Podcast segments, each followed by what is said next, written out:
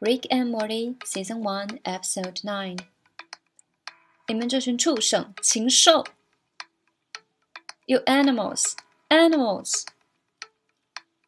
你是不能一手遮天的。You can't kill the truth。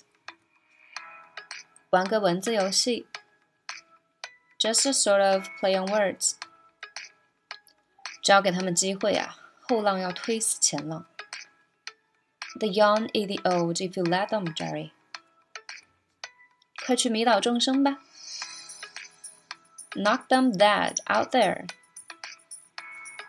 总有些人没有办法接受现实，特别是像我一样的傻子。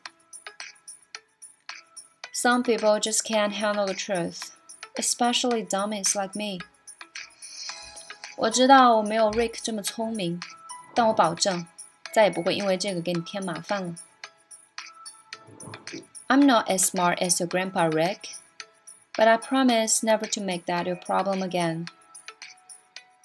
老爸，没有人比 Rick 还聪明，但是也没有人能取代你是我爸的事实啊。这一点你做的比谁都棒。Hey, Dad, nobody is smarter than Rick, but nobody else is my dad. You're a genius at that. 啊，这真是荣幸又不太好意思呢。 That's humbling and flattering. 作为一个爸爸，你比谁都在行，所以不用再计较了。You're a genius at being my dad, Dad. Quit while you're ahead. 还有，下次进来时记得敲门哦。And also knock next time, you know. 你这样不敲门就进来，是在玩火哦。 You are really playing with fire when you burst in here like that. 好，懂了，不用再说了。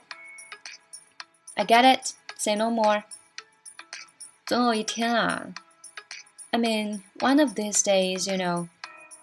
好好好，我知道了，记住了啦。晚安。I got it. Noted. Good night. 他把我甩了。He dumped me. 如果你只是想要得到满足感的话，我倒有个好主意。If it's satisfaction you're after, I think I might have an idea. 好啊，我们就这么办。Totally, let's do it. 这招怎么样啊？How do you like that? 我们成功了。是啊，兄弟，太值了。We did it. Yeah, bro. We totally worth it. 圆满搞定。